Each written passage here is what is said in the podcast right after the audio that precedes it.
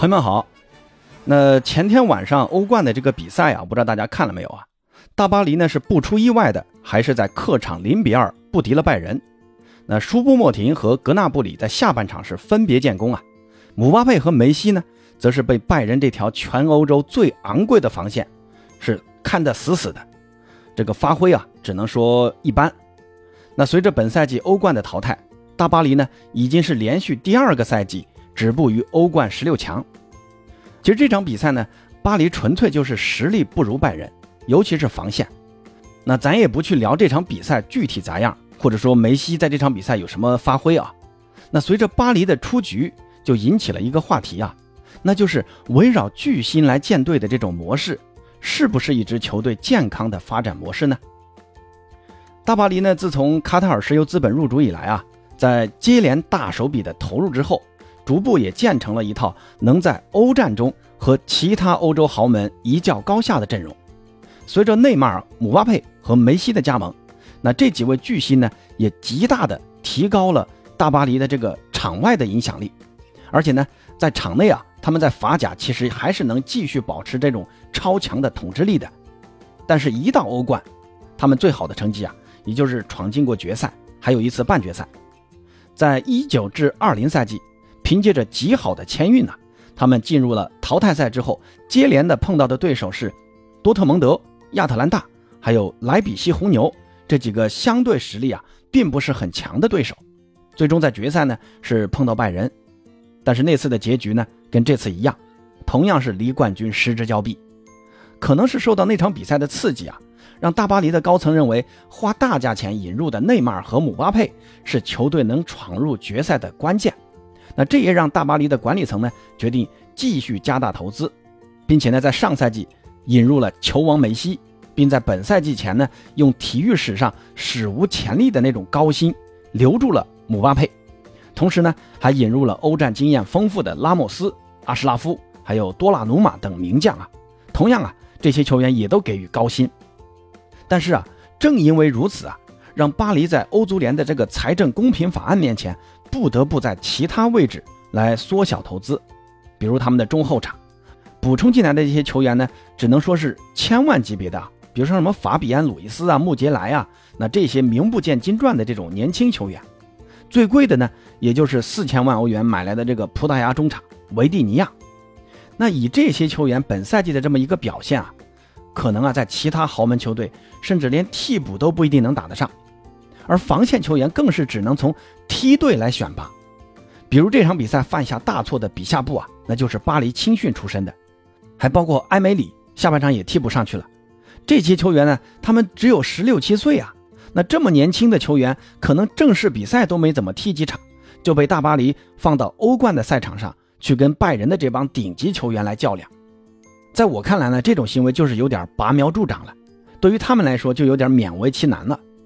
很多人说大巴黎丢的第一个球呢，要怪维拉蒂，是因为他在后场盘带被抢断了，是维拉蒂的锅。但比夏布在己方后场多人逼抢的情况下，为什么不选择更保险的这种大脚踢走呢？而是选择短传给身旁的维拉蒂？结局呢，就是被双人包夹的维拉蒂被抢断了，进而就导致了第一个丢球。其实啊，这就是年轻球员的比赛经验不足造成的，而由于。在下窗的大手笔投资啊，导致大巴黎在东窗啊，即便知道自己的后场存在严重的问题，仍然是为了几百万欧元呢去跟国米扯皮，没有提前从国米把什克里尼亚尔给带过来，那这也导致了大巴黎在本次欧冠的悲惨结局。其实啊，你看大巴黎在上半场啊踢的，我觉得还可以啊，起码场面上跟拜仁是有来有回的。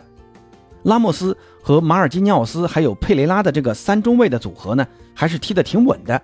但是因为马尔基尼奥斯上半场三十多分钟受伤之后啊，加尔迪埃呢先是换上穆杰莱，结果上半场踢完也就踢了十几分钟啊。下半场开场呢，加尔迪埃又把穆杰莱给换下来了，换上了十七岁的中卫比夏布，最后呢也导致了第一个丢球。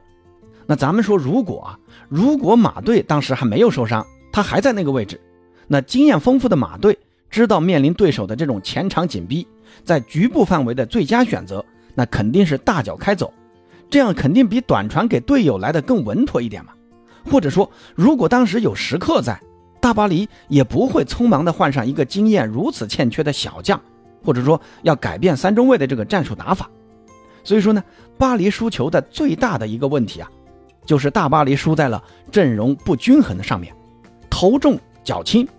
你看，从拜仁的这个成功经验来看，他们的三条线均衡发展，这才是成功的关键。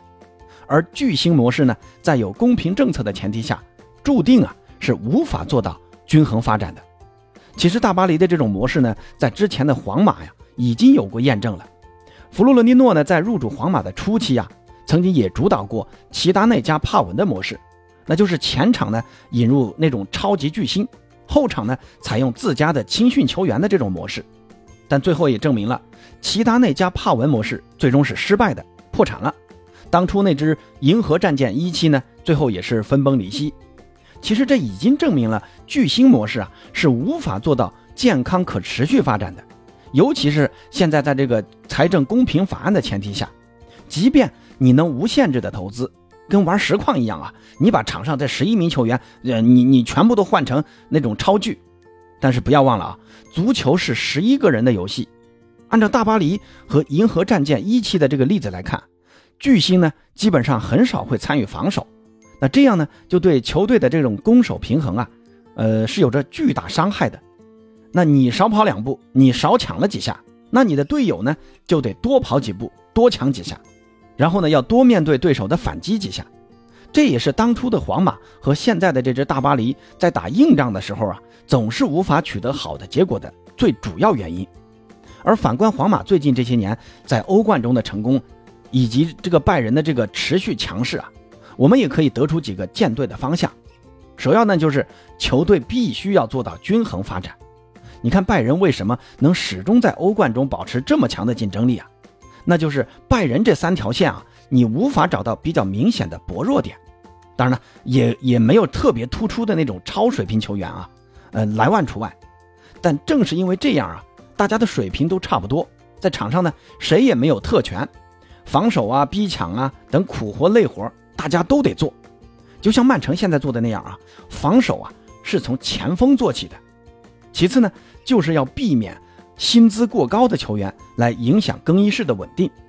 当初皇马为什么要放走 C 罗呢？也正是因为 C 罗要求的这个续约的薪资要求过高，佛爷呢担心影响更衣室的稳定。你看皇马的这个更衣室啊，主力球员的大家的这个收入啊相差其实不大。气氛也和谐，而且呢，很多收入啊都和赢球的这个荣誉挂钩。这样呢，大家为了高收入啊，也会拼命踢球的。那第三呢，就是曼城这种前金元模式，前期呢确实需要通过购买大牌球星来提高球队的吸引力和竞争力，但是到了后期啊，就需要让球队走入良性的稳健路线。一味的这种在局部高投资啊，并不一定能带来高回报。你看 NBA 就知道了啊。篮网之前呢是把哈登、杜兰特、欧文全都搞过来组成三巨头，但是呢，他们之间的这种技战术打法、球员的个性并不兼容，都是各打各的，三个人有恨不得有七八个想法，最后呢，篮网也是搞得一地鸡毛啊。你再往前看，湖人呢，当时在一二年的时候，把科比啊、纳什啊、加索尔啊、霍华德啊那凑到一起，搞成那个四巨头，结果呢？湖人从之前的这种夺冠大热门变成了季后赛的首轮游，还是因为这种巨头模式啊，无法做到球队的阵容平衡。那大巴黎在这次的欧冠失利，你说真的要怪维拉蒂呀，怪梅西吗？还是怪比夏布这些球员呢？我认为啊，更多的这个锅啊，该管理层来背。依靠巨星的模式呢，必然会导致头重脚轻的这样一个局面。但是呢，卡塔尔人可能也就是想通过这种巨星模式来为卡塔尔世界杯、为卡塔尔这个国家来造势，人家现在这个目的基本上也达到了。至于大巴黎接下来呢会如何发展，我这里呢呃是持谨慎的观望态度。之前我就说了啊，梅西的续约在三月份可能会有一个结果。那这次欧冠的出局，我更加坚定了认为梅西应该不会和巴黎续约了。至于梅西下一站会去哪儿，这个我我我猜不出来啊。那回巴萨的可能性应该是很小的。其实呢，巴黎之前想让梅西降薪续约的这个态度来看啊，巴黎现在也意识到了这个巨星模式啊是走不通的，让球队的资源能更均衡的投入到其他位置上，才是一个更稳健的选择。所以呢，我估计大巴黎对待梅西的这个是否留队啊，是持那种开放态度的，能留嘛最好，不能留队，那也可以把梅西的这个薪资啊放到其他位置上来增强球队。内马尔啊，我估计也会被大巴黎放走的，因为同样的道理啊，内马尔现在也不年轻了，工资呢还那么高，场上的球权的要求也很高，这个跟姆巴佩其实有冲突啊，而且内马尔的伤病也多啊，那趁着内马尔现在在市场上还有价值，我认为啊，大巴黎有很大的可能啊，会在今年夏天把内马尔也出手掉。至于谁能吃下内马尔的大合同，我估计也就呃纽卡或者切尔西。另外呢，下赛季啊。大巴黎估计还是会死留姆巴佩的，来围绕姆巴佩来建队。而姆巴佩在经历多年的欧冠出局，还会愿意留在大巴黎吗？如果姆巴佩在今年夏天也要走，